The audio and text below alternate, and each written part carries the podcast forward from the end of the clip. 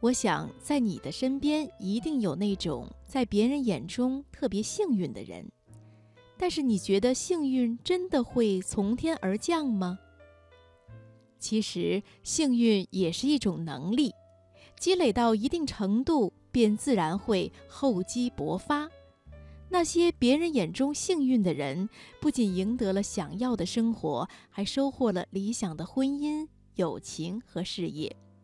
只可惜，大多数人只是看到了他们瞬间闪耀的幸运，而想不起他们背后的努力与坚持。今晚我推荐我们来分享的文章是《幸运也是一种实力》，作者李小艺。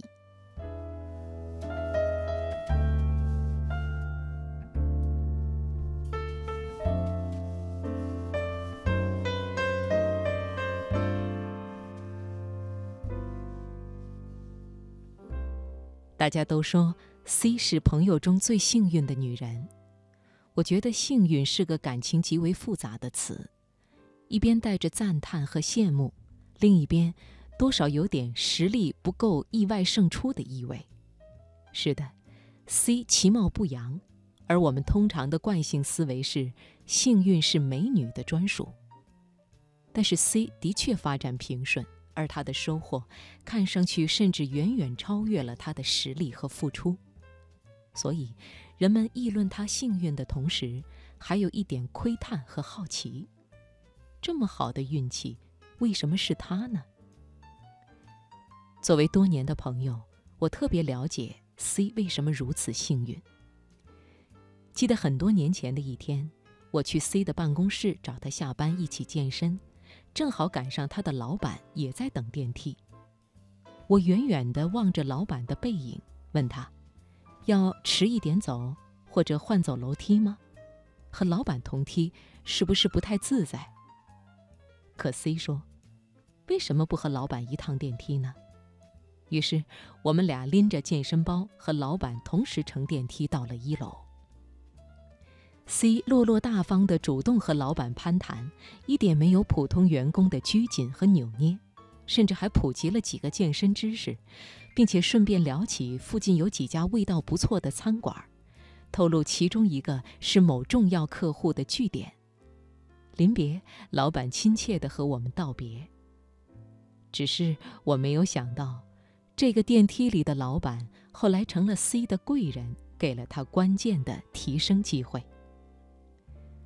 很多人以为生命中的贵人是被隆重的仪式感安排好，站在聚光灯下深情等待的，而现实却是，他或许就在某个不起眼的角落，在某个不经意的片段，成年累月的观察和打量你，考虑成熟，才会向你伸出点石成金的金手指。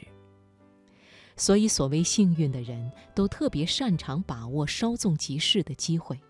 当然，这种把握并不带有任何的功利色彩，很多情况下，他们都是随遇而安且顺其自然的。太多的刻意而为和功于心计，定会让幸运之光归于惨淡。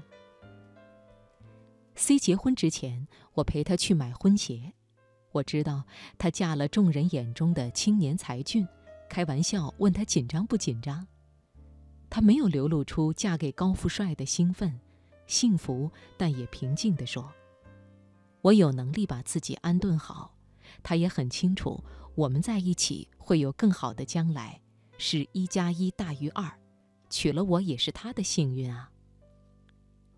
什么是幸运？幸运的人都很清楚自己的底牌究竟在哪儿，只是别人看不见。两千多年前，有一个特别幸运的丑女，叫钟无艳。因为她的相貌实在丑陋，年过四十，不仅嫁不出去，还流离失所。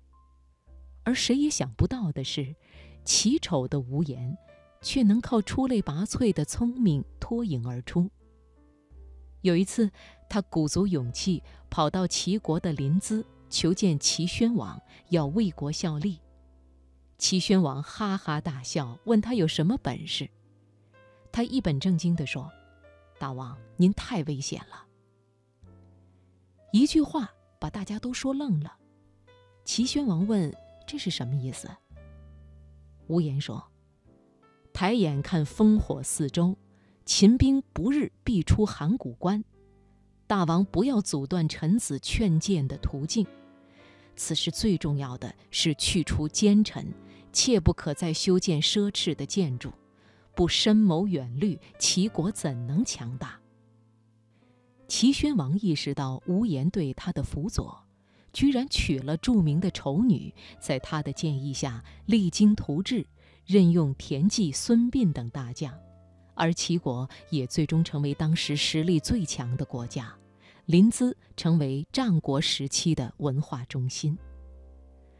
而无言也成了史书里最为幸运的女子。是的，幸运有时是靠积攒而来的。而才华和胆识有时也是逼迫出来的，所以看上去的命好其实是他们应得的。他们没有像很多人那样随便妥协，在与命运的博弈中，他们成了最终的赢家。其实事业和爱情都一样。就像谁都想不到，五十一岁的 J.K. 罗琳在写完《哈利波特》系列之后，能够成为有史以来最成功的儿童文学作家，并且从六百英镑的房租都付不起的租客，变成比英国女王还富有的女人。所以，谁又是幸运的呢？那些美好原本就应该属于你，区别只是在于你是否敢于披荆斩棘。撞了南墙，及时回头。你是否能够知己知彼，明白自己的底线和优势？你是否可以耐得住寂寞，远离不适合自己的位置？我始终记得，陪朋友 C 选婚鞋的那天，他穿上鞋子站起来，微笑着说：“我不是幸运，我只是敢于争取自己应得的。”祝福天下所有敢于争取幸运机会的人们，你们终将拥有更加美好的生活。